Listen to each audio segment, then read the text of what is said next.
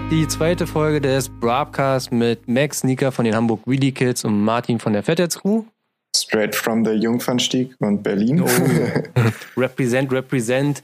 Ja, und zwar als, als allererstes gucke ich mal zurück, wie der Podcast im Allgemeinen ankam, die allererste Aufnahme.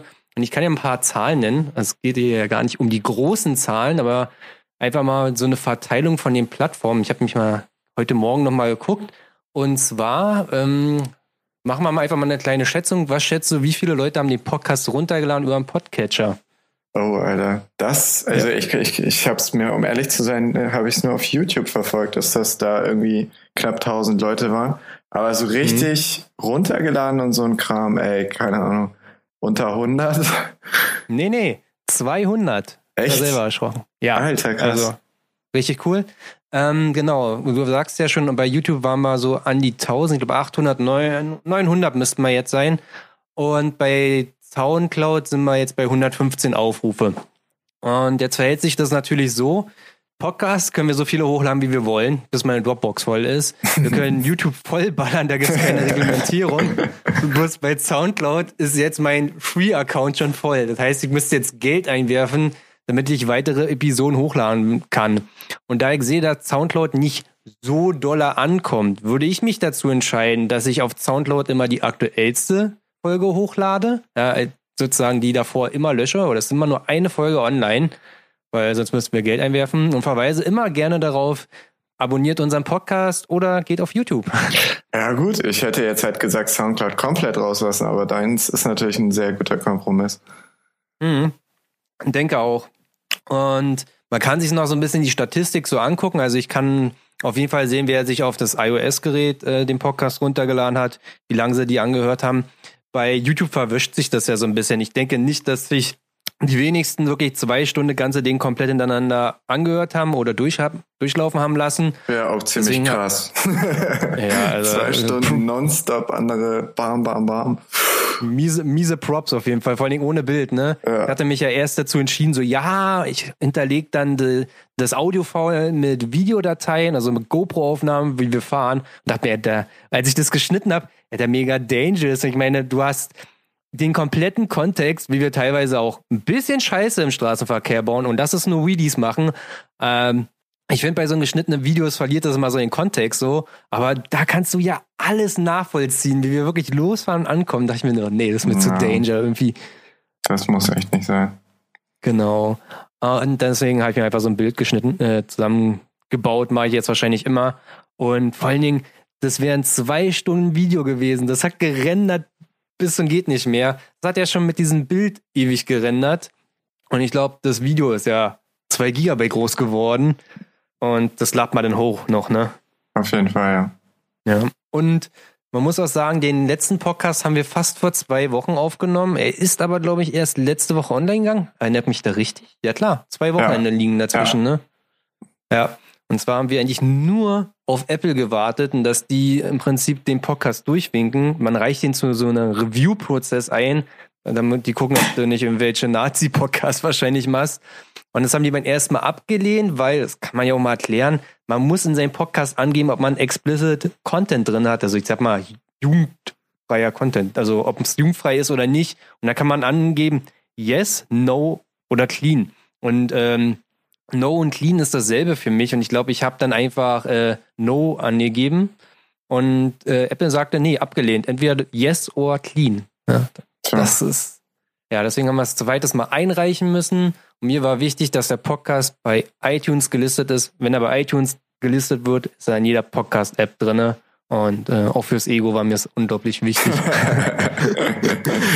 das auf jeden ja, Fall das hat mir was bedeutet, muss ich sagen, als äh, der Podcast dann da bei iTunes aufgetaucht ist. Also unser Podcast, wow, also mehr als ein YouTube-Channel, weißt du, den du ja einfach so erstellst. Ja.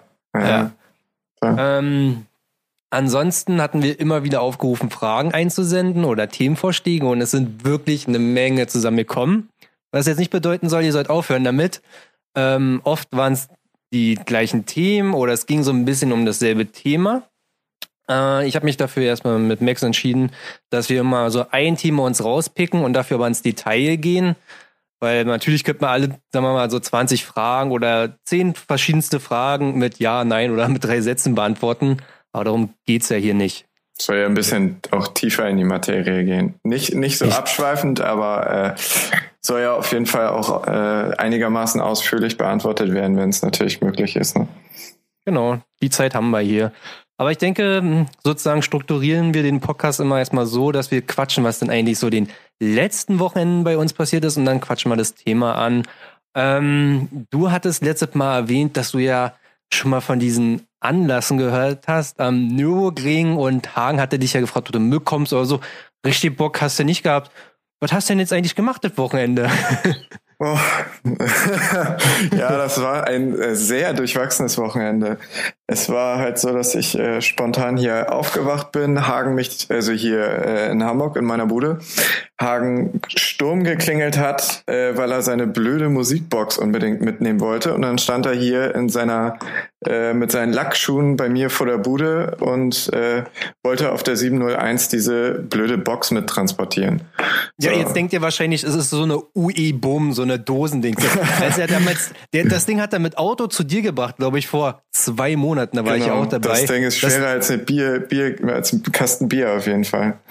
Ja, das ist ein richtiger Verstärker, wie ein Gitarrenverstärker oder so. Und da ist ein Akku drin. Das Ding ist schweineschwer. Das, muss, das ist eine Autobatterie wahrscheinlich drin. Ja, keine Ahnung, was da drin ist. Das ist auf jeden Fall krank, einfach das Teil. So, Kernkraftwerk. Und, äh, dann hatte er halt nochmal so äh, auf den letzten Drücker so quasi, Bro, ich fahre in drei Stunden jetzt los und äh, ich fahre so oder so, ob du jetzt mitkommst oder nicht. Und ich so, ja, Diggi, ich habe zwar keinen Plan fürs Wochenende, ist aber kohletechnisch jetzt gerade nicht so drin, irgendwie 700 Kilometer äh, insgesamt irgendwo hinzueiern, nur um halt, wie ich im letzten Podcast schon gesagt hatte, so halt auf einem normalen Bike-Meet, wo alles illegal ist und man quasi wirklich nur am, am Trinken ist und vor Bullen abhauen. Also abhauen im Sinne von Spot wechseln. Da hatte ich halt nicht unbedingt finanziell so viel Bock drauf. Und dann meinte er halt so, ja, scheißegal, dann spring mit rein, ich verballer den Sprit eh und ich nehme dich mit. Und da ich sowieso keinen Plan hatte, dachte ich dann so, ja, so what, was habe ich zu verlieren? haben uns dann auch recht zeitnah auf den Weg gemacht, sind dann auf dem Weg dahin zwei oder dreimal liegen geblieben mit seinem LT. War aber nicht weiter schlimm, weil äh, ich hatte auf jeden Fall richtig gute Laune.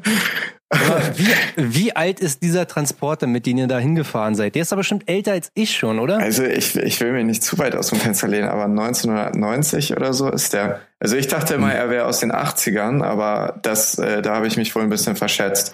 Der ist irgendwie 1992 oder sowas. Aber ja, dass man sich das mal so ein bisschen vorstellen kann, das ist noch so ein richtiger, kastiger Transporter eigentlich so wirklich. Bevor also Hagen mich eingesammelt hat, also wo ich habe den damals mit ihm zusammen gekauft äh, und zusammen abgeholt, also nicht ich gekauft, sondern einfach nur mit abgeholt. Äh, ich habe noch nie so ein Teil gesehen auf der Straße, um ehrlich zu sein. Also so alt ist der halt schon, ne? Ja, und dann äh, ja, sind wir da halt angekommen. Viele lustige Leute irgendwie noch um 0 Uhr da angetroffen bei der Strecke, aber es war schon alles voll mit äh, ja und Polizei war hier und Bürgermeister war hier und äh, wir können das Miet eigentlich vergessen so und die wollen uns hier loswerden. Aber mit Strecke, da meinst du diese, die Wheelie-Meile von den Alpha Riders, Genau, die, die, die auch überall geht. im Radio genannt wird oder auf irgendwelchen Motorraddingern. Ich weiß nicht, wie es heißt. Irgend so ein Industriegebiet Ost oder irgend so ein Kram da. Eifel Riders auf jeden Fall da, deren, deren Meile, wie sie es so schön nennen. Ja, sind wir da angekommen, äh, haben das ein oder andere Bierchen gesippt und dann sind alle irgendwie auch recht zeitnah schlafen gegangen. Hagen und ich haben, glaube ich, vier oder fünf Stunden geschlafen, wie äh, eine ganz normale HWK-Performance so ist. Sind am nächsten Morgen dann äh, um 8.30 Uhr aufgestanden, zu Burger King gefahren, haben nochmal meinen Reifendruck gemacht. Wir wollten an dem Tag nach dem Meet noch ein bisschen Kurven ballern. Äh, ich glaube, Kiffhäusen ist da in der Nähe, oder? Nee, Kiffhäuser ist Harz, ich glaube. Irgendwas, irgend, irgendeine kranke Strecke war da in der Nähe. Wo die auch alle ja, hingefahren sind. Keine Ahnung. Auf jeden Fall. Eifel halt, ne? Überall Kurven. Auf jeden Fall habe ich festgestellt, dass ich äh, nur eine Jogginghose mit hatte. und nicht mal mit mein Protektoren Rück und aus Leder natürlich. Und nicht mal mein Rückenprotektor. Also alles, was ich hatte, war kurze Hose, eine Jogginghose und ein Hoodie. Äh, mhm. Hat meiner Motivation im ersten Moment keinen Abbruch getan. Hab dann äh, Reifendruck gemacht und sowas, bin dann ein bisschen mit der Duke rumgefetzt äh, und hab mir gegen 10.30 Uhr einen Nagel reingefahren. so, also ich bin insgesamt halt da nur eine halbe Betriebsstunde vielleicht gefahren. So ein paar Stoppies und das war's. Ja, ja ich habe dich ja schon angeschrieben, du hast den Martin gemacht, weil Plattenfahren, das ist eigentlich mein Ding. Das ist mir passiert. German Stunt Days, ne? Ich habe die mhm. Karre ausgeladen, fahr einmal diesen Flugplatz runter, weil ich pinkeln musste mit William. Dann setze ich mich auf das Motorrad drauf und denke mir, Mensch, heute fährt die sich komisch. Ne? Ich bin echt anfällig für sowas. Manchmal bilde ich mir so einen Scheiß ein, ne? Und gucke nur auf meinen Hinterreif und der ist dann einfach so platt gewesen. Und ich konnte den noch vor Ort flicken mit Fahrradflickzeug und das hält bis heute. Echt? Aber ich glaube, ja, Krass, ich habe den Schlauch in, in, inzwischen nicht mehr hinten drin, sondern vorne. Ich weiß nicht, ob das Was? die Sache besser macht oder schlechter. Wie, wie soll das denn funktionieren, Alter? Hä? Ich habe die Fahrrad, also kann ich ja kurz erklären. Wir sind äh, dann aus äh, von dem Gelände runter. Beziehungsweise mhm. ich bin, glaube ich, noch zu diesem Polen gegangen und habe gefragt, ob sie mir den Reifen abziehen können. Bei German Stunt Days, Reifenwechsel ist da nicht das Problem. Da hat eigentlich jeder so ein Montiereisen und Gerät dabei, weil die burnen ja nur die Reifen so in Minutentakt Oder runter. Halt in Spaten. Oder und Spaten, ja. Ich meine, wäre wär mir auch egal gewesen bei meiner Rand Supermoto. Dann hat er mir so die Zeit, wenn er den Reifen abzieht und dann, ja, habe ich schon gemerkt, dass mein, ich habe ja noch einen Schlauch drin gehabt damals und hatte mir einen Nagel eingefahren. Und dann sind wir, glaube ich, durch das Dorf gefahren, die Reifenbuhen abgeklappert, sind dann zu ATU und hat dann gefragt, hey, kannst du mir den Reifen flicken? Mach was drauf. Und jetzt, was ich denn hier am Motorrad? Und nee, beziehungsweise er hat mich erstmal richtig angeblökt. Hast du mal auf die Uhr geschaut? Wie spät ist es? Ich sagte, ja, halb eins. Naja, und welcher Tag ist heute? Ich sage, naja, Samstag. Ja, Samstag, halb eins. Was glaubst du, wer du bist? Hier so dem Motto. Und ich, so, und ich ging richtig an Ich meine, wenn ich dann schon mal ein Problem habe und ein bisschen piss bin, weißt du, weil das ganze Wochenende mich darauf gefreut habe zu fahren und irgendwie nicht mal zehn Minuten gefahren bin, pump ich ihn Anzeige auf das Auto. Hast du mal auf das Kennzeichen geguckt? Da steht B drauf und das steht für Berlin. Glaubst du ernsthaft, ich komme hier mit der Einstellung, dass halb eins hier alles schon zu hat an? Und er, ja, nee, was willst du denn? Also dann waren wir irgendwie auf einer Basis so und ich sag, nee, hier, klicken. Nee, Motorräder fasse ich nicht an. Ich sag, ey, bin bei German Stunt Days, ist mir scheißegal, ob das Ding nur einen Tag hält, ist auch noch. Nee, will er nicht anfassen. Und dann oh, sind wir zum Turm gefahren und dann habe ich diese Fahrradabteilung da leer gekauft mit Fahrradflickzeug und einer Pumpe und Pannspray und habe ja den Schlauch dann rausgezogen und habe den mit dem Fahrradflickzeug ge geflickt, den Schlauch eingezogen und konnte den Rest des Wochenendes so ein bisschen fahren. Also da ist mal die Luft rausgegangen. Zu Hause habe ich es dann nochmal geflickt, weil ich eine Stelle vergessen hatte. Also der Nagel ist einmal sozusagen auf der Außenseite durch und kam innen auch wieder durch. Deswegen waren zwei Löcher drin. Aber das habe ich beides geflickt und irgendwann habe ich vorne mal den Schlauch kaputt gemacht und habe ich den geflickten Schlauch da eingezogen. Wenn es das heute. Das nur bei mir gewesen wäre, ne? Also äh, äh, einen Schlauch einsetzen wäre auch gar kein Problem gewesen. Ich habe ja Tubeless. Aber mhm. alles, was wir da am Start hatten, waren so übelst brutale Stahl-Reifenabzieh-Dinger. Äh, und das sind ja Magnesiumfelgen an der Duke von Brembo. Und das ist so ja. ungefähr das teuerste an dem ganzen Bike. Und dann wollte ich halt nicht beigehen mit diesen ekelhaften Dingern. Und mein Pannenzeug sollte halt erst abends um 18 Uhr kommen. Also habe ich den ganzen Tag damit verbracht, mir irgendwelche äh, Bikes zu, zu, zu äh, leihen, sage ich mal. Ein bisschen 96 SMCR von Gerrit gefahren, ein bisschen hier von, von Charlie Wheelie Girl die XC450, äh, schön zu Rewe geballert, um ein bisschen Bierchen zu holen und so. Und dann ging es halt richtig los. Also dann kurz eine halbe Stunde bevor, nee, eine Stunde bevor äh, der Dude mit dem Reifenflickzeug kommen sollte, äh, kam halt, ich glaube, vier Bullenwagen und sind halt einmal hoch und runter gefahren, haben halt gesehen, was da abging. Das waren halt gut 300, 350 Leute, die halt alles zugepackt haben, alle Felder, die an der Straße äh, dran waren und so. Und dann haben äh, Hagen und ich halt uns straight äh, zu den zu den Bullen gesetzt und mit den Bullen zusammengesetzt und äh, irgendwie versucht, das zu klären, weil natürlich keiner wollte die Verantwortung übernehmen. Man kennt es ja so alle so. Oh, nee, nee. Kops und öh, und ich gehe nicht hier weg und dann kommt die erste Lautsprecherdurchsage, jeder, der hier in einer halben Stunde noch sitzt, kriegt einen Platzverweis und Kostenübernahme, Räumung, bla, sie befinden sich auf Privatgelände. Was machen alle? Packen zusammen und verpissen sich so. Es ist, es ist jedes Mal das Gleiche und da hatten wir halt einfach überhaupt keinen Bock drauf. Dann haben wir es äh, halt so weit geschafft, äh, mit der Polizei zu verhandeln, dass sie nicht direkt das Lager räumt, sondern erstmal eine Frist setzt. Das hat die Polizei dann auch gemacht und dann haben wir halt innerhalb dieser Frist äh, einen Dude, ich glaube Robin hieß er, der da irgendwo äh, in der Umgebung gewohnt hat, der hatte einen Stiefvater, der hat halt eine Wiese besessen so. Dann haben wir das äh, der Polizei gesagt, weil die Polizei halt wollte, dass wir alle auf irgendwelche Campingplätze ausweichen und halt angedroht hat, dass wenn wir das jetzt irgendwo anders hin verlegen, dieses Treffen mit 300 Leuten, nicht angemeldet, die alle völlig am Rad drehen, dass sie das auch alles dicht macht und alle Industriegebiete überwachen wird und es jetzt nichts bringen wird, äh, wenn alle fünf Kilometer weiter ins nächste Industriegebiet fahren. So, mhm. und dann äh, haben wir halt der Polizei erzählt, jo, hier, wir haben eine Alternative und so. Und äh, die waren auch recht kooperativ, weil ich glaube, die waren einfach froh, uns endlich los zu werden da, weil das war halt äh, Festival-ähnliche Zustände da. Und dann haben wir halt angefangen, das alles zu organisieren. Und jetzt organisiere das mal, ohne Hilfe der Polizei 300 Leute da irgendwie zur Wiese zu bekommen. Im Endeffekt haben wir es äh, mit einer WhatsApp-Gruppe geschafft, dass äh, rund zwei Drittel von diesen Leuten halt äh, mitgekommen sind dahin, weil wir einfach rumgelaufen sind und jeden angeschnackt haben, dass er in diese WhatsApp-Gruppe kommen soll und dass wir da die Adresse hinschicken und bla bla bla. Hat halt alles recht gut funktioniert. Dann kamen wir bei dieser Visa an und dann äh, haben halt äh, Szene typisch, sage ich mal, für die Supermoto-Szene alle natürlich angefangen, irgendwie übelst auf die Kacke zu hauen auf der Straße davor. War im ersten Moment natürlich nicht unser Problem. Also von uns, die die Wiese besorgt hatten und den Wiesenbesitzern, weil ist ja öffentlicher Straßenverkehr und wenn irgendjemand ein Problem damit hat, soll er die Bullen rufen so. Äh, Problem war nur, dass äh, dann ein Dude da äh, Florobots oder so, ich weiß nicht, wie sie richtig heißt, auf jeden mhm. Fall so eine Tante abgeräumt hat mit seiner 640, aber volles Rohr. Also ich stand nur da, habe mich mit ihr unterhalten, sie mit dem Rücken zur Straße und wurde halt komplett mit 80 Sachen oder sowas, wurden ihr die Beine weggefetzt.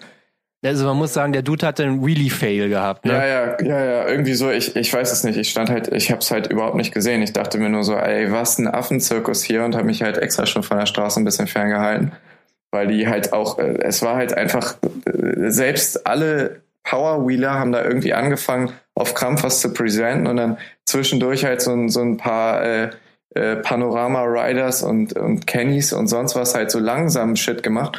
Und es, es hätte so oft so fast geknallt, ey, das war so krass. Und es wurde halt einfach weitergemacht und drauf geschissen und äh, ja, dann hat sich halt einer gepackt und hat halt einfach mal so, so ein paar Leute im Publikum abgeräumt.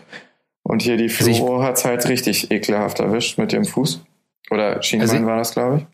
Also ich will ja nicht sagen, dass ich es gesagt hätte. Das ist einfach falsch in der Situation, also moralisch. Aber wir hatten genau deswegen das Thema, ne? Bike Meets, Supermoto Wheelies ja. und ich ja. sag noch, ey, Anlassen ist eigentlich fast das Schlimmste, was da von der Gefährlichkeit ausgeht und, und hat sich bewahrheitet und du hast es aus erster Hand erfahren müssen. Ja, ne? ja, also mir war es ja auch immer klar, aber es, um ehrlich zu sein, es passiert viel zu wenig Scheiße, als dass die Leute dafür irgendwie sensibilisiert sind, so. Also wenn man halt einmal so ein Bike irgendwie einen Menschen abräumen sieht, dann, dann ist man irgendwie keine Ahnung, einige haben halt direkt am nächsten Tag genauso weitergemacht, aber äh, keine Ahnung, also mir, mir macht das schon ein bisschen zu schaffen alles so. Und äh, ja, äh, vielleicht denkt da mal der ein oder andere so ein bisschen drüber nach und ist nicht ja, der Meinung, dass er jetzt ein Power Wheelie mit, mit 100 Sachen oder 80 Sachen an irgendwelchen Menschen vorbei machen muss. Ja, vor allen Dingen ist, also man kann sagen, dass immer sehr viel Glück im Spiel ist bei so Geschichten in der Vergangenheit gewesen und jetzt war mal vorbei. Und vor allen Dingen ist es immer so, also es ist natürlich schon sehr bitter, wenn sich jemand dort legt auf irgendein Miet und sich was bericht oder was tut, ne? Aber noch beschissener ist wenn es Unschuldige trifft. Und wir hatten auch darüber, also ich habe mit den Jungs drüber gelabert und wir hatten nur gesagt, ich wüsste ja nicht, wie ich reagiert hätte. So, ähm, William meinte, der hätte den Tod geschlagen wahrscheinlich. Also, da, da, da hört ja auch alles an Verständnis auf, weißt du, wenn du, stell dir vor, du wärst von irgend so einem Gas Wheelie 640 Dude abgeräumt worden. Alter, wär, ganz ehrlich, ich hätte dich nicht gerne erlebt gehabt dabei. Also. Wenn ich da noch aufgestanden wäre, dann, äh, nee, möchte man das, glaube ich, nicht erleben. Ja, ja. Aber das, das hat das alles für mich so ein bisschen überschattet. Also, ja, Hagen und ich haben halt dann äh, da irgendwie versucht, das auf äh, unsere HWK-typische Weise alles, wo sie dann im Krankenhaus war, irgendwie so ein bisschen auszublenden und so, aber am nächsten Tag hatten wir dann halt auch komplett die Schnauze voll. Also wir sind halt auch äh, straight am nächsten, äh, am nächsten Morgen nach einer kurzen Grill-Session dann äh, wieder Richtung Hamburg gefahren, haben dann kurz am Stahlwerk angehalten. Da war, wer? Ja, da war recht gedrückte Stimmung. Da ist, ich weiß seinen Namen nicht und ich weiß die Hintergrundstory nicht, aber ich glaube, einer aus Bottrop ist in den Kurven irgendwie tödlich verunglückt. Und oh, äh, die Leute kannten ihn halt am Stahlwerk und äh, auf jeden Fall mein Mitleid habe ich da auch gesagt. So, also dieses Wochenende wurde einfach so krass überschattet durch so eine Vorfälle. Äh, ja, wollten wir ganz schnell wieder nach Hamburg. Ja, vor allem bei, bei uns war das Wochenende irgendwie auch nicht viel besser gewesen. Äh, ist jetzt nichts Großartiges passiert, so. Irgendwie waren keine großen Ausfahrten geplant oder auch nichts Bock gewesen, also keiner hatte bockig, war bockig gewesen. Also haben wir uns irgendwie nur an der Wheelie-Strecke getroffen, haben da so ein bisschen Wheelies gemacht, so das Typische, und dann so, hm, was macht man jetzt? Und dann, was wir Fettis halt so machen. Entweder fährst du halt irgendwo Supermoto-Action so voll in die Walachei rein. So kannst du halt nicht machen, wenn die Jungs mit einer 96 dabei sind. So, jeder mit der XC ist dann immer nicht dabei, irgendwer mit der 96, oh nee, muss nicht sein. Und dann, ja, okay. fahren wir Eis bricht. essen? Fahren, fahr, fahren wir Eis essen? Und dann sind wir nach, also es gibt ja ein paar schöne Eisdielen bei uns. Letztes Jahr hatten wir eine gefunden und zu der wollten wir, das ist in Neuenhagen, das ist so ein bisschen im Osten von Berlin, 20, 25 Kilometer oder so. Und die Strecke kennen wir eigentlich. Wir haben alle schöne Wheelies gerobt und eine Landstraße läuft. So, in den Orten sind so manche Straßen richtig Rotze. Ja, also wir fahren so einen neuen Hagen rein und Vincent meinte so, ey, hier, guck mal, das ist die Straße, wo letztes Jahr irgendwie mal viermal hintereinander Stiffen warst. Und ja, mach nochmal, so hat dem Motto. So irgendwie so, so gestikuliert schon. Ich so, nee, heute nicht, kein Bock. Und fahren dann durch Neuenhagen, was so ein kleines Dorf wie letzten Endes ist. Ich fahr ganz vorne ran, ne, mit e-, Erik, guck halt so nach hinten, ob mal alle noch da sind. Äh, ah, noch viel witziger, an, bevor ich jetzt zu dem Punkt komme. Wir sind an der Wheelie-Strecke gestartet, ich glaube zu sechs. Ne? Also im Prinzip waren es Maxim, Erik, Vincent, Alex und Maurice. Das Maurice ist auch so ein, einer mit einer 125er. dann sind wir erstmal von der Wheelie-Strecke zu der Tankstelle, die einen Kilometer weit entfernt ist. Alle zusammen. Und dann hat jeder getankt, alle haben gewartet aufeinander, stehen an der Ampel und wollen gemeinsam los und fahren auch gemeinsam los. Und im Dorf später merke ich, ey, mal, Maurice fehlt, ne? Dreh mich um wie ein Blöder. Ach du Scheiße, er fehlt.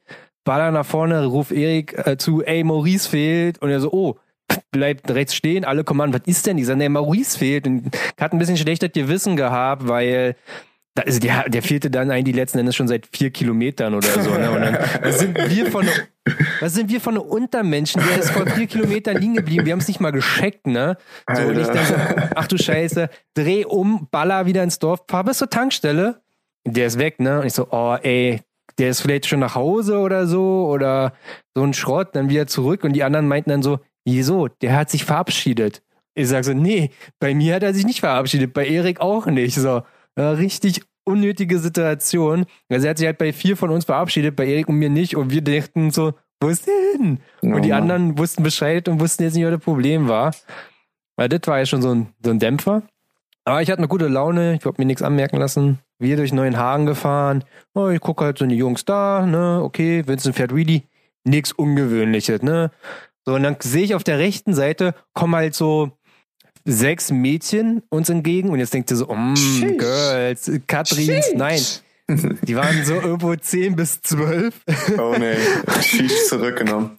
Genau. Ich drehe mich nochmal um, Vincent immer noch auf dem Hinterrad, ich denke mir so, ja, okay, jetzt macht er, vielleicht ruft er ihm was rüber, vielleicht nickt er zu. Geile, geile macht, Alte, geile Junge. Ja, vielleicht macht er einen One-Hander oder so. Naja, weißt du, so, wenn Vincent Girls sieht, dann macht er so einen Scheiß, ne? Der ist halt eine richtige Attention-Whore. So. Und guck halt, wenn man nach hinten, jetzt müssten sie ja auf seiner Höhe sein und ich sehe einfach, wie er sich nach hinten schmeißt und die Karre zum Schleifen bringt, ne? Dem, äh, gut, wenn er meint, guck wie er nach vorne, damit ich halt nicht irgendwo reinfahre, guck nochmal nach hinten und sehe einfach, wie er so mega die Schräglage bekommt. Also, im Prinzip ist die wie so ein nasser Sack nach links einfach weggekippt. Und er hat nicht mal mit dem Fuß nachgetreten. Ich sehe, wie er aufschlägt, ich sehe, wie er rutscht. Und ich so, fuck, fuck, fuck, fuck, fuck, das kann hier sein Ernst sein. Ruf Erik zu, scheiße.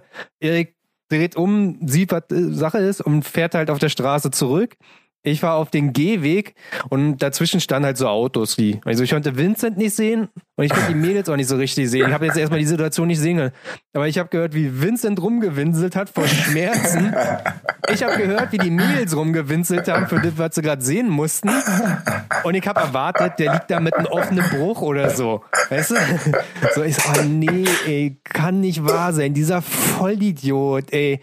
Für so ein paar zwölfjährige Mädchen, das kann doch nicht sein Scheiß ernst sein. Halt um die Ecke, naja, gut, ist noch alles offen und er hält sich seinen Fuß, so wie schieben halt die EXC von der Straße, die hat auch richtig den Asphalt da aufgezogen. Also die hab dann zu den Mädels gesagt, ist schon gut, wird schon, wenn nicht, wir fahren halt ins Krankenhaus, fahrt doch bitte weiter. Und die so, Ihnen geht's wirklich gut. Ich dachte mir, das ist mir scheißegal. Fahrt mal bitte weiter. Schön, schön noch eine Nummer gegeben, dass sie ihn in vier Jahren im Krankenhaus besuchen. genau. Snapchat-Name. Ich glaube, die benutzen nur noch Snapchat. Aus den Alter bin ich raus. Die benutzen bald gar kein Handy mehr. er hat Witzen seinen Schuh so ausgezogen und der war wahrscheinlich schon so blau gewesen. Weißt Und wenn ihr halt schon mal was gebrochen hast, dann kennst du das. Das wird dick, das wird blau. Ja. ja. Das sah auch wirklich original aus dem Bruch, ne? Dann wir so, ja, was ist denn? Und der wollte halt so warm haben. Nee, ist nix. In zwei Wochen fahre ich in den Haas mit euch. Kann nicht sein, dass da was gebrochen ist. Uh, hat halt nur Sneakers angehabt. Ja, okay. Wir sind wieder die Blöden gewesen, wir sind mit Sneakers und Jeans gefahren. Ja, sorry, ist halt so, ne? Äh, wir sind ein Alter, da sind wir so blöd, da kann man uns auch nicht mehr belehren. Von daher, bitte lasst es. Der Zug ist abgefahren, glaube ich, ja. Ja, auf jeden Fall hat er seinen Schuh dann angezogen. Wir wollten zur Eisdiele weiter. Er sagt, das Eis, das gönne ich mir jetzt noch. Ja, dann hm, fahren zur Eisdiele, die hat zu, suchen eine andere Eisdiele, hat zu, fahren zur nächsten Eisdiele, habe ich ihm noch ein Eis ausgegeben. Einfach Tanke. damit, ja, schön aus dem Tiefkühler hier ja, so ein äh, Solero für 4 Euro. nee, haben, wir, haben wir uns noch so ein, ja, dann habe ich ihm so ein Eis ausgegeben gehabt und hat dann ein bisschen rumgejuckst wegen Schmerzen. Auf der Landstraße hat er schon wieder irgendwelche Wheelies geruppt. Ja, und dann sind wir im Prinzip zu Erik in der Garage, haben aufgeräumt. Und bei Alex hat man noch äh, MotoGP in den Garten geschaut und dann war Vincent schon wieder da und meinte, ja, es geht. Der war am Tag danach noch im Krankenhaus gewesen und ein Glück nur eine Prellung gewesen. Und an ja. der EXC ist natürlich nichts kaputt gegangen. Deswegen hat man eine EXC. Also hat es er jetzt safe am Start. Ist er jetzt safe mit am Start, genau. Ähm, dann war ja jetzt mal, das, das war ja sozusagen Wochenende nach dem ersten Podcast gewesen und jetzt gab es ja nochmal so das lange Wochenende. Ist jetzt bei mir auch nicht viel passiert. Also ich kümmere mich immer noch darum, dass die DRZ TÜV bekommt und baue tausend Kleinigkeiten an. Und ich filme das ja immer so. Ne? Ich denke mir, ha, cool, ich mache daraus einen Vlog oder so. Habe auch ein paar Teile neu foliert und habe auch eine Menge zu erklärt. Also das könnte man als Tutorial auf jeden Fall hochladen. Oder mit dem Anspruch eigentlich. Und jetzt habe ich ja neue Nachbarn. Also im Prinzip, man kann sich so vorstellen, ich lebe auf so einem Hof, so ein bisschen so auf dörflich. Ja, vorne ist ein großes Haus und hinten waren dann früher so Scheunen gewesen oder so. Jetzt steht jetzt nur noch eine Remise, in der wohne ich. Und früher, also sagt, vorne das Haus ist da für meine Eltern drin und meine Eltern haben da früher drin gelebt. Noch relativ entspannt. Jetzt sind die ausgezogen nach Brandenburg und haben diese Wohnung neu vermietet. Und diese Wohnung haben zwei Mädels bezogen, also zwei ei, ei, Lesben. Ei. Zwei Lesben, ja. Oh, Digga, what the fuck. Also ist mir lieber, dass da irgendwelche Homosexuellen einziehen als normale Leute, dachte ich mir so noch. Und aber jetzt sind zwei richtige Torten. Und die eine ist auch schwanger gerade. Ich weiß nicht, wie das funktioniert. Ich habe wohl in Biologie nicht so richtig aufgepasst. Aber die eine ist schwanger gerade. Oh, Und oh die sind Früche eingezogen. Am allerersten Wochenende, als sie hier waren, haben Vincent und ich erstmal den, den 96-Pod angebaut. Also Vincent hat ja früher die 96 gehabt und hat einen Leo Vince für die 96 gehabt. Und der passt Plug and Play an der DRZ und ist gut 5 cm kürzer. Klingt nur leider total scheiße. Also 96 Leo Vince ist sowieso total low. Keine Ahnung, wie das Ding eine Zulassung hat. Und dann an der DRZ geht's gar nicht. Auf jeden Fall haben wir das Ding rangebaut und haben das Ding Probe gefahren durch, mein, durch meine Straße hier, wie ein Bescheuerter. Dann noch Wheelies langgezogen. Also ich habe eigentlich nie Wheelies in meiner Straße, weil ich dachte mir mal so, finde jetzt meine Eltern nicht ganz so cool. Aber die wohnen jetzt hier nicht mehr. Und ich Direkt am schön, auf, Freidrehen, ey. schön auf dem Hinterrad die ganze Straße so lang. Dann wir auf dem Hof, wir den DB-Killer modifiziert, jetzt links in Ordnung, aber immer so mit Soundtest. Aber Wochenende Nummer eins. Wochenende Nummer zwei. Ich filme mich die ganze Zeit auf dem Hof, wie ich an mein Bike schraube. Jetzt musst du dir das, vor- musst du dir das vorstellen, ne? Also auch meine Nachbarn links und rechts. Du kannst dir das eigentlich ganz gut vorstellen, wie ich jemandem was erkläre. Ja. Jemanden wäre eine Einzelperson. Da kannst du dir auch noch so denken, der erklärt jetzt gerade sein Kumpel, wie er was macht. Aber ich rede ja immer ihr. Und die Leute müssen wahrscheinlich denken, ich bin schizophren. Ja, dann macht ihr das so und so oder vielleicht so, habt ihr das schon mal gesehen oder so. Ja. Ja, ja, klar. Meine Nachbarn gucken dann immer wieder so runter, was ich dann hier mache. Drei Kameras da auf dem Hof aufgebaut, wie ich an der DRZ schraube. Und die eine kommt schon so raus, guckt mich komisch an, lässt sich aber kaum was anmerken. Ich sage so, hallo. Und sie, hey, hey, hallo. Ich gehe so ganz nah an die Kamera ran und flüster so, das sind meine neuen Nachbarn. Die wissen wahrscheinlich nicht, was YouTube ist. Muss mega awkward wirken. Und in dem Moment kommt die andere um die Ecke und hat es mitgehört. Oh Und ich shit. war so, äh, okay, ist mir scheißegal. Awkward genug. Alright. muss jetzt mir nix, muss mir hier nichts mehr befürchten. Aber inzwischen bin ich an dem Punkt, ich habe keinen Bock mehr auf den Hof zu schrauben. Das ist mir einfach zu dämlich geworden. Ja, weil die auch ständig runtergucken auf den Hof, was ich da mache, ständig da langlaufen. Gestern kam Vincent nochmal an, steht auf einmal auf dem Hof und du kannst bei mir so ins Haus ja so reingucken Mhm. Du kannst nicht reingucken am Tage, aber er hat halt so reingeguckt und wusste ganz genau, ich sitze hier am Rechner und kann ihn sehen. Und was mach ich? Mach die Tür auf, brüll ihn an, was glotzt du so? Hau ab. die beiden schon wieder am, am Fenster gestanden. Was passiert denn hier? Dann Vincent nicht uns angekeift über den Hof. ah, ja. Entspannte Also- Lage. Ja, auf jeden Fall viel in der DRZ geschraubt, viel Kleinigkeiten, viel TÜV. Ich habe jetzt gelbe Bremsleitungen und gelbe Gaszüge. Das klingt jetzt erstmal ganz schlimm, aber eigentlich finde ich es mega cool. Aber, Bling, bling. aber Gas, also diese Züge zu verlegen, ist echt Hurensohn, ne? Also man sagt ja mal, so ein Einzelner, das schraubst dich ja mega einfach. Aber Gaszüge und so, äh, bricht. Ich hab, bin mit meiner Hand stecken geblieben, der DRZ, und dachte mir, ach du Scheiße, ich muss jetzt meine Hand abschneiden, wie in diesem Film hier, 127 Stunden oder wie der heißt, wo der Typ in den Fels einklemmt mit seiner Hand und sich die Hand abschneiden muss. Und da hat man so, fuck, Alter, Kacke. Jetzt musst du da bleiben, zwischen Krümmer und Anlasser. Oh Gott, nee. Also keine Ja. Ahnung, wie es bei DRZ aussieht, aber XC geht eigentlich ziemlich fett. Siehst du, da wären wir ja schon bei einem Thema. Eigentlich habe ich mir vorgenommen, ich merke mir einfach mal die Namen der Leute, die uns schreiben, oder ich lese wenigstens noch die Namen vor. Warte, ich, ich gucke kurz in mein Instagram, weil, wie gesagt, wir haben ein paar Fragen bekommen. Und Thema des heutigen Tages ist EXC, weil ich bin der Meinung, oh, Handy ist aus, 1% Akku waren doch nicht mehr so viel. Thema des Tages ist sozusagen KTM EXC. Und ich bin der Meinung, da ist ganz viel Halbwissen in der Gegend und du hattest jahrelang eine, ich kenne viele Leute, die eine haben. Und das wäre das Thema. Puh. Uh, geil, ne? Also, ähm, es hatte auf jeden Fall einer gefragt, ich würde wirklich gerne deinen Namen jetzt vorlesen, aber einer hatte schon mal gefragt, EXC 125 mit 16 Jahren. Was sagst du dazu? Ist das eine gute Idee? Kann man es machen? Oder wenn? Was, worauf sollte man achten? Dass man einen reichen Daddy hat und einen Bruder, der einen durch die Gegend fährt. Sprichst Ja. du da jemanden Spezielles an? nee, ich, ich hatte nur gerade äh, meinen kleinen Bruder in äh, Erinnerung, aber der, ja, es kommt halt auf den, auf den Typ 16-Jähriger an, ne? Entweder du bist halt wirklich, äh, hast, keine Ahnung, locker ein Fuffi Taschengeld die Woche, dann kannst du damit natürlich jeden Tag zur Schule fahren.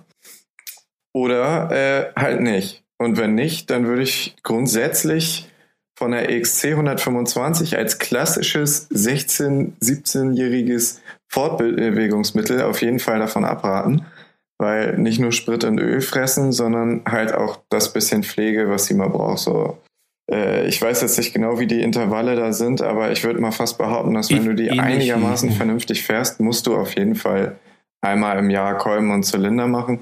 Ich habe die Preise da jetzt nicht unbedingt im Kopf. Also entweder man ist steinreich oder man kann echt gut schrauben und teilt sich das alles so ein bisschen ein, so mit Taschengeld und vielleicht ein bisschen nebenbei arbeiten und so, dann kriegt man das bestimmt auch äh, mehr oder weniger Hard Slave finanziert. Äh, oder man greift halt äh, wirklich zu einer, zu einer Viertakter oder einem Motor, der nicht so krass hochgezüchtet ist.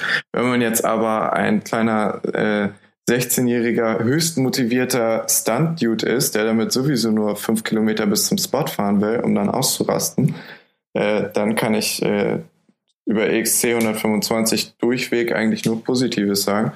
Mein Bruder ist lange Zeit eine gefahren, äh, erst teils auf Motocross, dann ist er zu Ambuquili Kids gekommen, hat das Ding innerhalb von äh, fünf Tagen getwelve ohne jemals einen Wheelie geübt zu haben. Äh, ziemlich, ziemlich spaßiges Gerät, so. Also why not?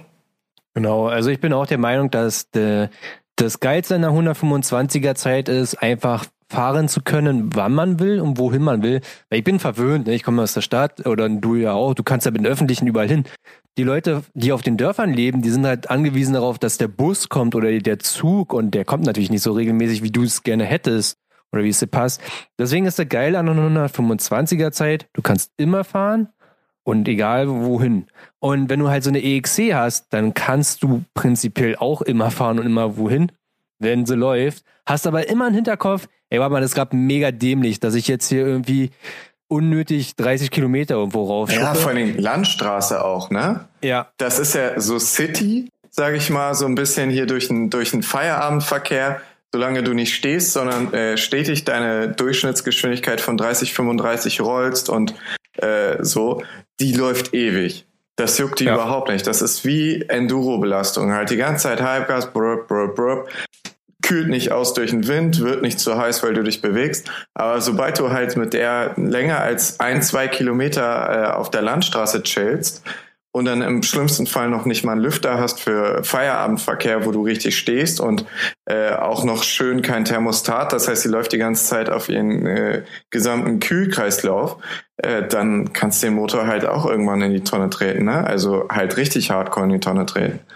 Ja, genau, weil das Ding ist natürlich eine Landstraße, da reden wir von 100 km/h oder ein bisschen um die 100 km/h. Und da muss ich schon eine 125er abquälen. Selbst eine EXC, da fährst du immer noch nicht so mit Halbgas im sechsten ja. Gang, sondern da ist schon eine hohe Drehzahl, da ist Last am Start und das, was die wollen, ist halt so ein Lastwechsel. Man sagt auch, nicht länger Vollgas geben als man die Luft anhalten kann. Das ist auch so eine Faustregel, oder? Das Hast ist eine sehr gehört? gute Faustregel. Höre ich zum ersten Mal. Also ich fahre grundsätzlich immer Brab und dann mache ich Gas so auf ein Viertel und dann wieder Brab. Aber so, das klingt auch nicht schlecht.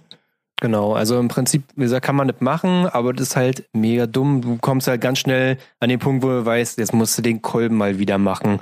Und wenn du gar keine Schraubererfahrung hast, ne, wenn du nicht vorher mal an irgendwelche Mopeds geschraubt hast. Oder so, Rollern.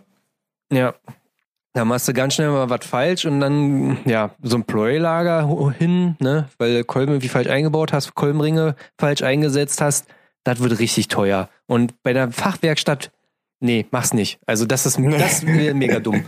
Das ist echt nicht.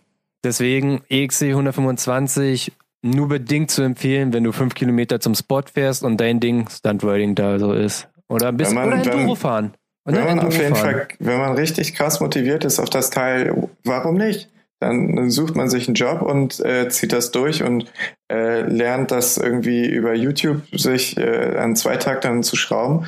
Dann äh, kann man das Ding bestimmt auch daily braten. Das will ich gar nicht sagen, solange man jetzt, keine Ahnung, so 10, 15 Kilometer zur Schule fährt täglich.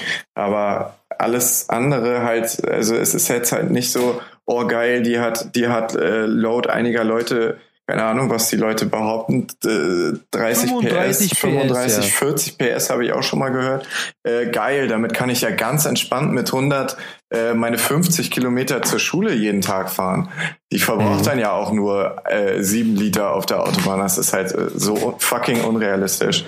Ja, also ich finde auch die Leistungsangaben so, äh, das kann sein, dass sie die irgendwo an der Kurbelwelle haben, wenn sie richtig gut laufen und mager und an der zum richtigen Wetter auch. Die sind sehr anfällig dafür.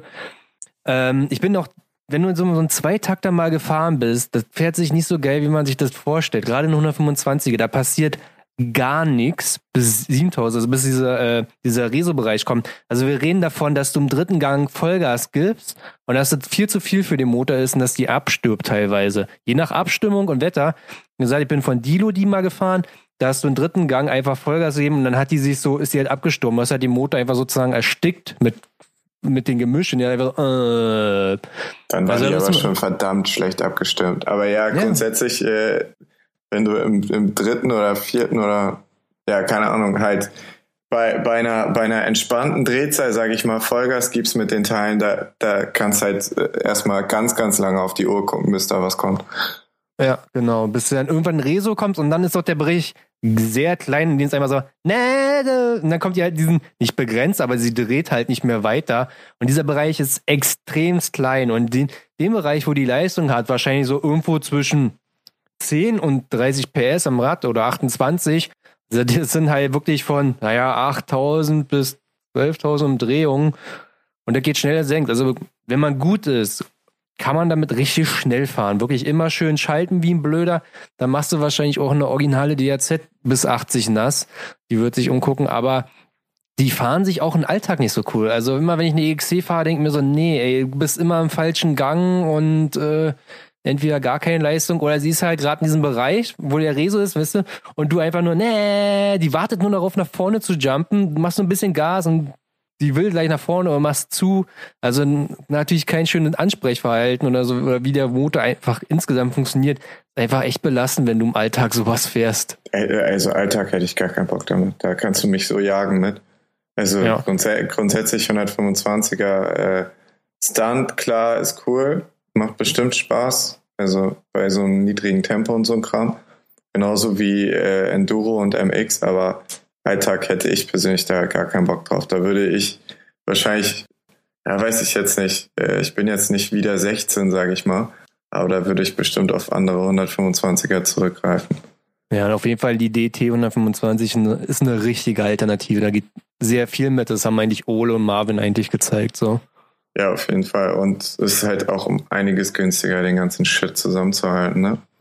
Ja, ja, du kriegst welche ab 1000 Euro, dann musst du halt ein bisschen was machen. Ich meine, würde ich immer empfehlen, für 1000 Euro mir so ein Bike zu kaufen, wo du so ein bisschen was machen musst, wo du nicht überhand nimmst, wo du so die ersten Erfahrungen für bekommst, für, für Schrauben und so. Für eine DT findest du sau viele Informationen. Also das Forum damals war eine Wucht, auf jeden Fall. Und ich denke auf YouTube oder Facebook-Gruppen oder WhatsApp-Gruppen immer Hilfe. Teile kriegst du ran ohne Probleme, ohne dass es für Gold verkauft wird, weil man muss sich auch mal wirklich, also man muss sich bewusst machen, dass eine EXC 125 selbst heute 7,5 neu kostet. 7,5 und hat die auch schon damals gekostet. Und dementsprechend sind auch natürlich die Ersatzteilpreise, weil das halt irgendwo ein EXC übergreift sich dann natürlich halt. Die, die Schwinge der 125er passt bis in die 450 oder 530 wahrscheinlich rein oder bis so. Bis 530, ja. Ja, viele Teile sind natürlich baugleich bis in die großen Kubikklassen und du bezahlst halt. Du bezahlst halt wie für ein großes Motorrad Verschleißteile und Ersatzteile. Ja, dem ist nichts ja. hinzuzufügen. Ja, aber okay, wir spinnen das ganze Ding mal weiter. Jetzt bin ich 18 und ich bin in der glücklichen Lage, ich habe ein Auto, mit dem kann ich halt meine alltäglichen Sachen machen. Jetzt will ich aber noch eine, eine Supermotor haben oder einen Enduro. Und will mir eine EXC kaufen, ja, hm. ähm, Jetzt ist das Thema, jetzt hat uns einer auch geschrieben, wie ist denn eigentlich mit der Leistung? Natürlich jede EXC, falls ihr, falls ihr das noch nicht wusstet, eine EXC ist wirklich eine Wettbewerbsenduro. So zugelassen sind die Dinger wirklich nur mit 10 bis 15 PS, oder? Im Schein, ne? Ja. Ja. Also das heißt, da kommst du da an mit deiner 530, eigentlich effektiv so 50 PS am Hinterrad oder so, mit eingetragenen 15 PS. So fährst du natürlich nicht, so fährt keiner aber gerätst in die Polizeikontrolle. Was ist denn jetzt mit dem Thema die offene Leistung und das, was in den Schein eingetragen ist? Weil natürlich kann sich ja jeder Polizist, denkt man, ja erklären, okay, da gibt es eine Differenz. Was war denn da so deine Erfahrung in den letzten Jahren? Gerade ja, was die Leistung anbetrifft, so mal dabei, da zu bleiben. Also ich habe es ich hab's damals recht klug gemacht. Ich habe mir äh, extra eine aus Bayern geholt, die eine Sonderzulassung hatte. Die wurde, also ich hatte ja damals keine 530, sondern eine 450. Die wurde erstmal komplett offen eingetragen mit Cut und allem. Also so wie sie von KTM kam, da hat man nur noch einen Spezialcut reingedonnert. Äh, und hat sie dann nachträglich wieder runtergedrosselt auf 20 kW. Und 20 kW haben halt mit dem Gewicht von 120 Kilo oder so, keine Ahnung, so perfekt gepasst äh, für 0,2 kW für die Regelung für A2 gedrosselte Motorräder, dass ich halt im Endeffekt mit einer, mit einer KDM rumgeballert bin, die, ich weiß nicht, wie viel 20 kW sind, aber äh, irgendwas über 25 PS. Es ging krass fit, so zu fahren auf der Straße. Ich bin auch ausschließlich so, muss ich sagen, äh, im Hamburger Raum auf den Straßen gefahren, weil ich habe es, glaube ich, schon mal erwähnt und eigentlich müsste es mittlerweile jeder wissen, in Hamburg ist halt äh, relative Ausnahmesituation, gerade mit Motorrädern und äh, Supermotos. Hier gibt's jetzt auch äh, dieses Jahr eine Art äh, Soko Supermoto, keine Ahnung, wie man das nennt, auf jeden Fall verstärkt auf äh, Drossel und ähm, Auspuff und Cut. Also halt ungefähr so alles, womit du einen EXC-Fahrer richtig auseinandernehmen kannst. Ja, und so bin ich halt rumgefahren und das, das ging halt krass fit, so innerorts. Und äh, da konnte ich mich nicht so beschweren. Ich hatte auch schon diverse Bullen, die mich gefragt haben nach der Leistung. Aber die haben dann immer so festgestellt, oh ja, hm, ja, die Leistung ist ja doch realistisch so. Ähm, ja, aber, aber das war eine, eine, Ausnahme, ne? Also muss man das sagen, war ja eine, eine absolute Ausnahme. Ausnahme. Wie es jetzt mit 12 PS oder gar 9 PS, wie glaube ich die 300er mhm. von Max eingetragen ist, das weiß ich nicht, um ehrlich zu sein. Also in der Situation möchte ich nicht sein, dass das irgendwann mal ein Bullet checkt, dass du gerade bei 90 aufs Hinterrad gegangen bist und äh, er checkt deinen Schein und du hast da einfach 9 PS drin. So, da habe ich nicht so Bock drauf. Ja, also ich kann ja so ein bisschen äh, von den Erfahrungen reden von William und e äh, Erik, die ja bei den EXC haben und auch mit nicht, also mit den 15 PS oder 14 PS, was eingetragen ist. Im Prinzip immer Glück gehabt, der Polizist hat gar nicht so drauf geachtet oder hat es auch gar nicht in Frage gestellt. Also das muss man mal sagen. Motorradpolizisten da wird's gefährlich, denke ich mal. Aber ein ganz normaler äh, Streifenpolizist, der stellt jetzt nicht die, die Leistung in Frage. Die haben meistens gar keinen Bezug dazu. Das ist die Erfahrung, die ich in Berlin-Brandenburg gemacht habe. Und ich frage auch immer wieder Leute, ob sie solche Erfahrungen gemacht haben mit ihren EXCs in anderen äh, Bundesländern und eigentlich seltenst. Ja, bisher habe ich auch noch nicht so viel gehört, außer äh, hier Blackout hat mir erzählt, dass äh, so ein äh, Vlogger hochgenommen wurde, Sumo Duro oder so. Der hat auf ja, Instagram ja. irgendwas gepostet mit Leute, fahrt ihr auch offen rum?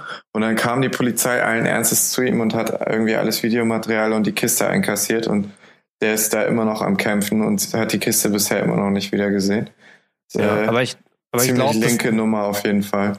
Ja, ich glaube, so ganz war es nicht. Also da war, also sein Videomaterial das war nicht alles so cool gewesen. Und ich glaube, darauf ist die Polizei eher aufmerksam geworden. Und dann ist es natürlich so, naja, so wieder so, ich sag mal, landkreisabhängig, wenn die Polizei da nicht so viel zu tun hat, dann bist du irgendwie ein großes Thema auf jeden Fall. Wenn du der Einzige bist, der aus der Reihe tanzt, dann haben sie sich da schon auf dem, auf dem Schirm äh, in großen Städten, ich sag mal, abgesehen von Hamburg oder so, da, da denkt sich jetzt keiner in Berlin und so, sagt sich so, guckt sich so ein Fettheitsvideo an und denkt sich, Alter, die fahren Wheelies, sind die bescheuert, die nehmen wir komplett hoch. Das sind nicht deren ihre Probleme. Ich denke mal, das war bei Sumoduro so eine Kombination von, die Polizei hat zu viel Langeweile und er war dann doch ein bisschen ein bunter Hund auch in seiner Gegend. Und dann hat sich das dann halt zugetragen, dass er halt auch Videos hat und haben sie ja, eins gut. und eins zusammenzählt. Das, das klingt jetzt auf jeden Fall eins zu eins nach äh, Hamburg Willy Kids 2016, wo die Polizei an unserem, die Autobahnpolizei an unserem einen Spot kam, wo eigentlich mit den lokalen Cops äh, alles cool war die ganze Zeit und dann kam einmal Autobahnpolizei und hat uns komplett dicht gemacht und alle Kisten stillgelegt. Also das klingt für mich ziemlich, ziemlich äh, gleichwertig, weil die auch noch meinten, so ja, wie ihr postet irgendeinen Kram auf Facebook, habe ich natürlich trotzdem gemacht. Also die mhm. kannten halt äh, uns dementsprechend auch schon vorher ja. durchs Internet. Lasst uns das Polizeithema mal für eine andere Folge aufheben, da kamen auch eine Menge Fragen rein. Bleiben wir mal so ein bisschen bei der EXC. So, okay, wenn ihr jetzt dann sagt, ich lebe auf so einem kleinen Dorf, den Dorfchef kenne ich eigentlich, ist jetzt nicht das Problem. Ähm, ich habe, sagen wir mal, 3.000 bis 4.000 Euro und will eine EXC kaufen. Was kaufe ich mir denn da? Also dann, dann bin ich ja gerade so in dem Bereich, da kriege ich sozusagen alle von 02, die allerersten EXCs, bis, na, manche, sagen wir 08er, 09er schon, diese neue Generation. Also im Prinzip, oder sagen wir es so, ich kann eine kaufen mit einem Rotax-Motor, ja, Zulieferer damals für KTM gewesen, und ich kann eine kaufen mit den selbst entwickelten EXC R-Motor. Was würdest du sagen, welche würde man, will man kaufen? Ja, ähm, wir reden jetzt von 18-Jährigen, ne? Mhm. Ja, ähm, ja, also, also ich würde da ganz klar zu den Rotax-Modellen äh, tendieren, weil durchweg nur positive Erfahrungen mit denen. Die sind, die Motoren sind einfach Endstufe ausgereift. Äh, ich beziehe mich jetzt auf Baujahr 05, wo der Krümmer das erste Mal zusammen ist und nicht auf genau. die Doppelkrümmer, die bis zum Endschalldämpfer zwei Krümmer haben, sondern äh, die, die zusammenlaufen nach dem Doppelauslass. Genau, die wurden also 0, 05 bis 07 gebaut. Ja. Und die Motoren sind einfach der Hammer. Also ich habe da auch schon an mehreren geschraubt und ich kenne dann bisher noch keinen außer äh, Pitch, der es geschafft hat, dass die Teile einem um die Ohren fliegen. Und ich kenne wirklich einige von den, von den Geräten. Die sind auch schon so weit gut konstruiert für Stunt, dass die äh, ihre, ach, wie heißt es, da wo, wo der Öl-Dings rauskommt. Die Entlüftung. Entlüftung. Die Entlüftung mhm. haben sie so weit äh, vorne, also sie haben sie komplett vorne, dass das Öl euch nicht rausläuft, wenn ihr lange Stand-Up-Circles macht oder lange Wheelies allgemein mit zu viel Öl, sage ich mal. Mhm. Äh, das ist alles schon ziemlich, ziemlich geil ausgereift an den Teilen und äh, dementsprechend sind sie auch, auch noch günstiger. Auch wenn mir erzählt wurde, dass der Markt im Moment extremst am Steigen ist, was Preise angeht, weil halt auch dementsprechend mehr Leute die Dinger jetzt fahren. Ja. Zu meinem Modell damals, die XCR-Modelle, da hast du völlig recht, die ab 2008 haben komplett KTM eigenen entwickelten Motor und äh, da muss man verdammt aufpassen. Also ich würde mir persönlich keine kaufen vom Markt. Keine einzige. Weil ja. es gibt viel zu viele Problemstellen und äh, mir selber ist mein erster Motor hochgeflogen und dann habe ich, weil der gerade bei KTM im Service war, habe ich halt einen brandneuen bekommen. Den habe ich gehegt und gepflegt, wie, wie mein Augapfel. Und ja, der Motor läuft wahrscheinlich länger als meine Duke. Aber grundsätzlich auf dem freien Markt, äh, nee. Also da muss man echt Ahnung haben von, von, also ich würde so einen Motor mir nur kaufen, wenn ich den vorher einmal komplett auseinandergelegt habe. So Stichwort äh, Steuerkette, Verschleiß, Steuerkettenspanner, ähm, Ventile, weil die hat äh, zwei Titan und zwei Stahlventile. Das heißt, ja. die formen sich auch unterschiedlich bei verschiedener Belastung. Dann weiß man nicht, wie die Kolbenringe aussehen, weil die nur einen kleinen Ölkreislauf hat, etc. etc. Es sind nur Problemstellen.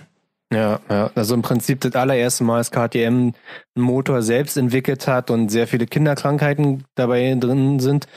Ich glaube, alles, was danach kam, so, ich sag mal, ab null, ab der 13er bis heute sind die da extrem standfest. Also, da kenne ich genauso Leute, die 300 Betriebsstunden irgendwie auf ihrer 15er, 14er drauf haben und die Dinger laufen, hatten keine Kinderprobleme und auch selbst im, äh, sag mal, Zylinder- und Kolbenverschleiß sind die in Ordnung. Die Rotax-Motoren gehen auch, finde ich, vom, vom Verschleiß der Kolben, aber auch der XCR-Motor ist dann auch schon wieder, wirkt relativ weich. Also ist wir ein bisschen Halbwissen da am Start, aber er wirkt weicher und anfälliger für, dass der Kolben in den Modellen verschleißt.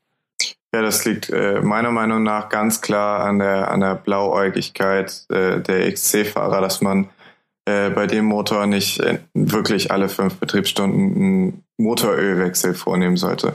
So, ich meine, die anderen Modelle sind, ich rede jetzt nicht von Ballern, sondern einfach von normalem Fahren. Kein Stunten, kein Ballern, sondern einfach nur wie ein normaler Motorradfahrer fahren. Äh, ohne Landstraße, nämlich äh, only innerorts bis 80 und dann wieder runter. Ähm, da muss man, da, da kann man einfach so grob über den Daumen sagen, 15 Betriebsstunden Ölwechsel samt Filter, Filter vielleicht alle 30, normal. So, jetzt hast du mhm. aber das Problem, dass die nicht wie die Rotax-Motoren, also die alten, und nicht wie die ganz neuen Modelle, ähm, dass die über ein Liter äh, Motoröl haben. Nein, sie haben nur einen halben Liter Motoröl. So, und dementsprechend muss man das halt auch öfter wechseln. Ne? Ist ja ganz klar. Ich meine, was, was kostet so ein halber Liter? Ne? Im EK 5 Euro. Das kann mhm. man schon mal alle fünf Stunden machen.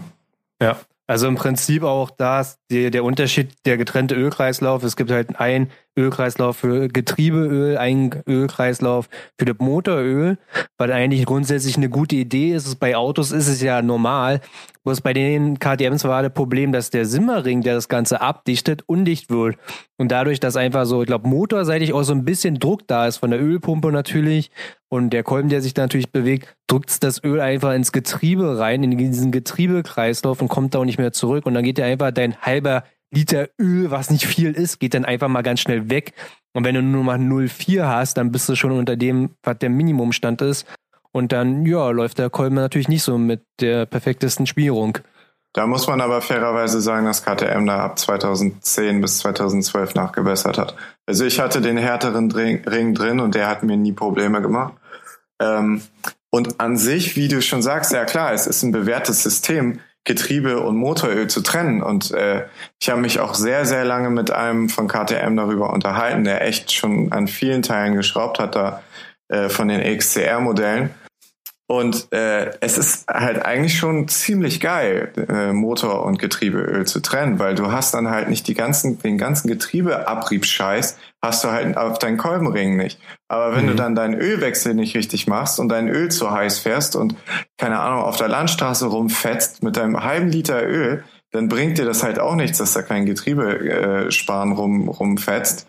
So, wenn du dann alle 15 Betriebsstunden einen Ölwechsel machst und denkst, ja, äh, ist ja alles cool, warum frisst du denn Öl? Kann ich ja gar nicht verstehen. Ja.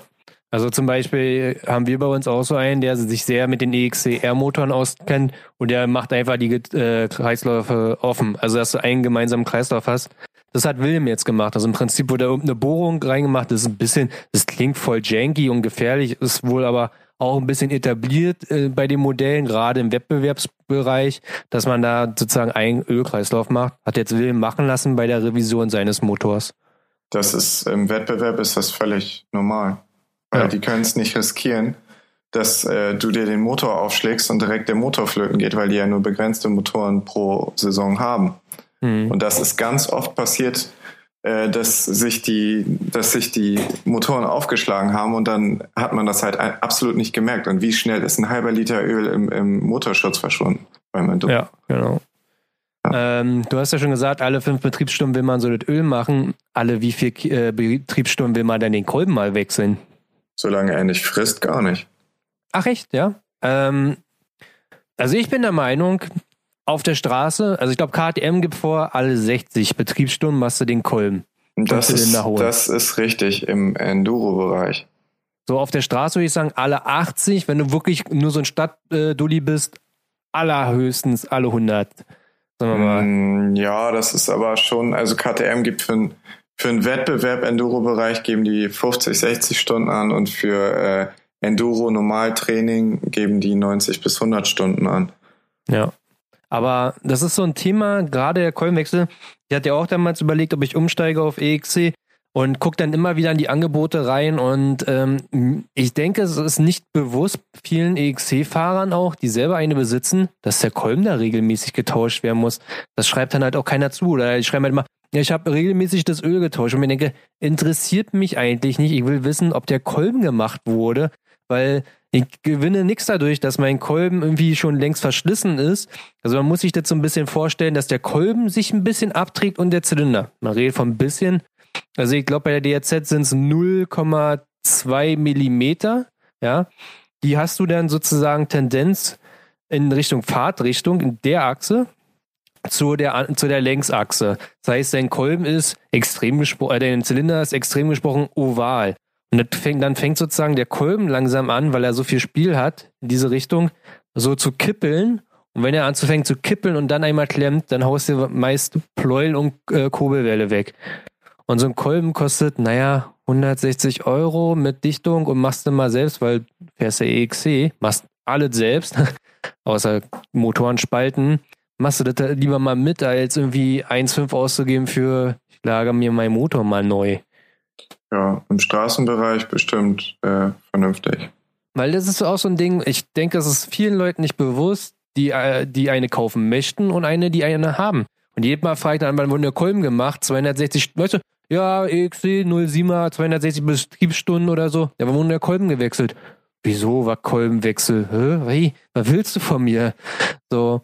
Oder dann wird der Betriebsstand auch nicht immer angegeben. Also es ist auch wirklich schwierig heutzutage eine EXC zu kaufen, die gepflegt ist, also gepflegt, wie man eine Enduro pflegen kann oder eine Supermoto, aber auch wo du wirklich nachvollziehen kannst, dass was an Erwartung gemacht wurde.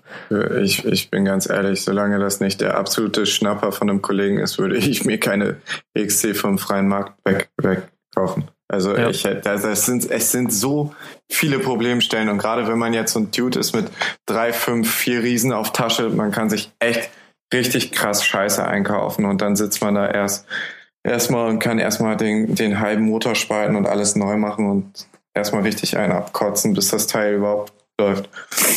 Ja. Das ist auch, wir hatten mal bei Vincent seiner richtig Glück, die hatte 60 Betriebsstunden runter. Die wurde von so einem Typen gefahren, der die nur gekauft hat, damit er mit seinen Jungs so ein bisschen Enduro fahren kann, weil die waren da eher begeistert für als er. Und der hat wirklich alles penibel aufgehoben und der ist noch lange nicht in dem Bereich, wo man den Kolben machen würde. Die hätte ich auch gekauft, aber bei allen anderen denke ich mir jedes Mal so, ey, oder jemand sagt, okay, passt auf, ich habe den Motor gemacht, hier ist die Rechnung. Und hier sind die Original, also die alten Teile, die hebst du ja auf, noch im Idealfall, um auch klar nachzuweisen, okay, das ist der alte Kolben, das ist der alte Zylinder oder das alte Pleuel. Ja, und dann würde ich auch sagen, okay, neu gemacht, Motor, alles schick. Tja. Ja, also kommt halt auf den Preis alles an. Ja, genau. Ich also finde, sie, sind, ich find, sie sind viel zu sehr im Hype im Moment. Früher, früher war das ganz anders. Ja, ja, auf jeden Fall. Also da waren sie ja, in der Regel 500 Euro günstiger, würde ich sagen, angeboten, bis sogar 1000 Euro. Die Supermotos waren dann noch nicht so gehypt, bin ich der Meinung. Ja. Also es ist auch so eine Zeit gewesen, da haben die einfach irgendwelche Bärfelgen reingebaut von der LC4. Und heutzutage, wenn du eine Supermoto kaufst und umgebaute, dann hat die da irgendwelche Excel, Talon, Alpina, Schickimicki-Räder drin, die kosten halt auch 1,5 mit einer Bremsanlage und einer Scheibe und denkst du so, boah, ey, ist ja fast eine zweite XC. Ah, ah ja, klar. Die Preise, das ist äh, in keinem Verhältnis. Auch, auch ja. äh, wie, wie Supermoto-Felgen auf den Markt geschmissen werden, die Preise. Das äh, finde ich wirklich, dass das in keinem Verhältnis zu der Leistung an sich steht. Ich meine, für, für das Geld kaufe ich mir 22 Zoll für, für ein ML, weißt du? Ja, ja, ja, ja, auf jeden Fall. Das ist äh, mein, mein, mein Vater hatte damals äh, bei seinem Porsche äh, einen Satz Reifen, also einen Satz Felgen kaputt gefahren auf der Rennstrecke an den Curb und er hat sich einen kompletten Satz neu gekauft mit Reifen und günstiger als William für seinen Felgensatz. Also ich glaube bei 1, 2 oder so war der. Das muss man sich mal gehen. Originale ja. Porsche Felgen, 19 Zoll mit Yokohama Reifen. Also. Kann man mal machen auf jeden Fall. Deswegen, also da sind die Preise irgendwie extrem und es ist gerade auch so ein Optik-Shopper-Ding, da, da stehen die Kinder drauf, da Felgen müssen sein und, und bunt müssen sein. Das auf jeden Fall, ja. Möglichst auffällig. Ja, also ich kann nur mal sagen, zum Beispiel William, der hat jetzt bei seiner EXC 530, 08er Baujahr, der hat die damals gekauft, hat der Duke gesagt, der hat den Motor neu gemacht, weil war ja auch eine andere Dichtung drin gewesen. Aber ich denke bis heute, dass er nicht den Motor neu gemacht hat, komplett, also auch nicht Pleuel und Kurbelwellenlager, vielleicht Zylinder. Vielleicht hat er irgendwas an Getriebe gemacht oder so und deswegen war die mit, äh, diese Mitteldichtung, ja. die neu gemacht worden. Blockdichtung meinst du, ne? Zwischen Zylinder und Motor. Ja, ja, zwischen den beiden äh, Hälften des Motorblocks, wenn du den spaltest. Die Dichtung war neu. Ach so, oh, Alter, der war ja richtig tief drin. Ja, dann war ja, er in der Kurbelwelle. Oder am Getriebe. Oh. Und im Prinzip, äh, bei Williams im Motor hat es nicht gekracht. Eigentlich würde ich sagen, Kolben, den wechselst du alle 80 Betriebsstunden und Ölmaste und Pleuel und Kurbelwelle machst du wirklich neu, wenn es richtig kracht. Erst dann lohnt sich das. Und er hat jetzt sozusagen den Motor gefahren bis auf Verschleißende, hat nicht gekracht, aber alles ist verschlissen. Im Prinzip ist in diesem Motor alles durch nach 280 Betriebsstunden. Die wurde vorher auch so ein bisschen im Wettbewerb eingesetzt, aber im Prinzip Getriebe müssten Zahnräder ersetzt werden, es mussten neue Lager ersetzt werden, Kurbelwelle, Pleuel, Kolben, Ventile, Ventilsitze eingeschliffen werden, der Kupplungsdeckel war aus, also der Kupplungskorb war so ein bisschen ausgeschlagen gewesen. Alles drum und dran hat ihn 3000 Euro gekostet. Die komplette Motorrevision. Das hat er selber gemacht? Nein, das hat er machen lassen von so einem Spezialisten. Ich wollte gerade sagen, ey, wow, ciao. Nee, also da, die Teile kannst du ja gar nicht shoppen. Aber im Prinzip bei KTM ist auch gerade das Problem, für meine DRZ kann ich einen Athena-Zylindersatz kaufen oder von Visco oder so. Aber von KTM kannst du nur original KTM Zylinder kaufen. Ja. Und da, da wird schon richtig teuer. Also da, die sind ja 200 Euro teurer als bei einer DRZ, sagen wir mal einfach pauschal. Oder 300 sogar. Ja, das geht richtig ins Geld. Deswegen. Also auch gerade wenn man sich eine EXC kaufen möchte und wie gesagt, dann guckt wirklich lange, nimmt euch die Zeit, um ihr, damit ihr auch wirklich wisst, entweder wurde der Motor safe vorher gemacht vor Verkauf oder ihr habt ein gutes Gefühl daran, aber haltet euch immer mindestens einen Schein in der Rückhand, falls was ist. Und Alltagseinsatz ist genauso fraglich eigentlich wie für die 125er schon, finde ich. Ja, ja, klar. Ja, also im Prinzip um das Thema der EXC mal dem hier so ein bisschen so ein Ende zu bringen. Ich will auch wieder sagen, eine Alternative ist eine DRZ auf jeden Fall. Die ist, ich glaube, ich habe nach 30.000 Kilometern den ersten Kolben gemacht und ein, und ein kompletter Zylinder- und Kolbensatz hätte mich irgendwie 400 Euro gekostet. Kaufe ich mir jetzt noch Pleuel und Kurbelwelle neu, bin ich, glaube ich, bei Teile irgendwie 700 Euro oder so. echt äh, fairer Kurs. Und Auf die ist auch besser Fall, für den ja. Alltag gemacht. Ähm, irgendwas wollte ich noch sagen. Fällt mir nicht ein. Fällt mir beim nächsten Mal ein, trage ich nach. Das soll es erstmal gewesen sein mit der Folge Nummer zwei. Veröffentlicht natürlich auf YouTube wieder und auf äh, Soundcloud, aber nur die eine Folge. Und aber natürlich nur die eine Folge, genau, die andere genau. fliegt. genau. Ah, es wurde auch noch gefragt, ob wir das Ding mal auf Spotify stellen. Kurze Antwort. Spotify sucht sich selber aus, welche Podcasts sie hosten oder es gibt einen Anbieter. Also wir können ja unseren Podcast auch auf einer Plattform hochladen, wo der auf dem Server liegt und ihr ladet den da runter. Das machen wir zurzeit über meine Dropbox. Das ist das günstigste. Aber es gibt auch Anbieter, die sozusagen damit den Dienst anbieten, dass sie dich bei Spotify listen. Und dann gibt es verschiedene Reglementierungen. Zwei Stunden, vier Stunden, sechs Stunden im Monat. Und da wir beim letzten Mal schon zwei Stunden waren und jetzt hier eine, über eine Stunde, mhm. kommen wir vielleicht im Monat auf vier bis fünf Stunden. Und damit wir dieses Paket bezahlen können, müssen wir 15 bis 20 Euro ausgeben. Und das nur, damit wir den Mehrwert haben, was wir auf Spotify gelistet werden. Und das ist es mir noch nicht wert, muss man so zu sagen. Kann ja noch kommen, vielleicht. Kann ja alles noch kommen, genau. Ansonsten immer offen für Themenvorschläge. Wir haben auf jeden Fall noch eine Menge Themen in der Hinterhand und es passiert ja auch ein bisschen was bei uns. Nächste Woche treffen wir uns im Harz, ne? Wir sind vier Tage im Harz. Auf gar keinen Fall sagen, in welcher Stadt sonst. Riesenmassenauflauf. in Goslar, in Goslar im Nordharz. Und ähm, freut uns natürlich, ähm, wenn ihr bis hier dabei wart und natürlich vom Anfang an. Und freuen uns, wenn ihr wieder beim nächsten Mal einschaltet. Ciao. Ciao, ciao.